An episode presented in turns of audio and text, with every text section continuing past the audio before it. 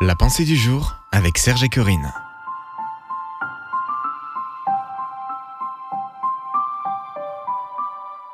Seigneur, que ta volonté soit faite. Une pensée de Yanis Gauthier. Je t'instruirai et je te montrerai la voie que tu dois suivre. Je te conseillerai, j'aurai le regard sur toi. Psaume 32, verset 8. Qui aime l'échec? En général, personne n'aime perdre. La défaite a tendance à laisser un goût amer chez celui qui l'a subi. Elle génère également un sentiment de découragement qui pousse à tout abandonner.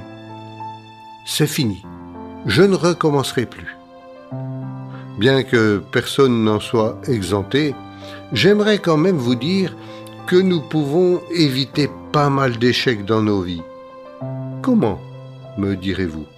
Eh bien, tout simplement en laissant Dieu agir.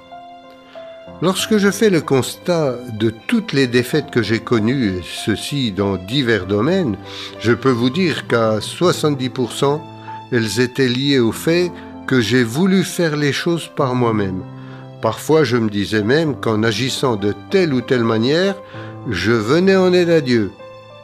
Savez-vous que l'échec trouve sa source lorsque vous décidez de vous soustraire à la volonté de Dieu en prenant vous-même les choses en main Souvent on a l'impression qu'en faisant la sourde oreille à la douce voix de Dieu, on arrivera à atteindre notre objectif plus vite.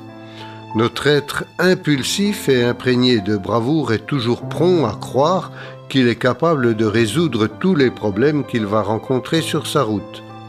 Voulez-vous un bon conseil qui assurera votre réussite? Le voici.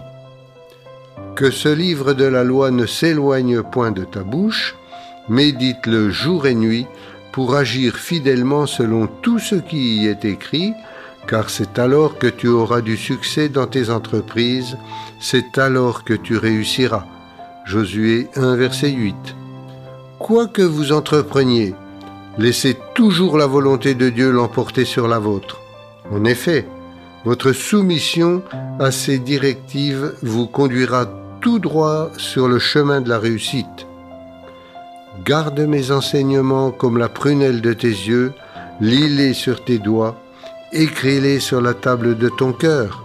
Proverbe 7, versets 2 et 3. Une décision pour aujourd'hui. Seigneur, je décide de me laisser diriger par toi seul. Amen.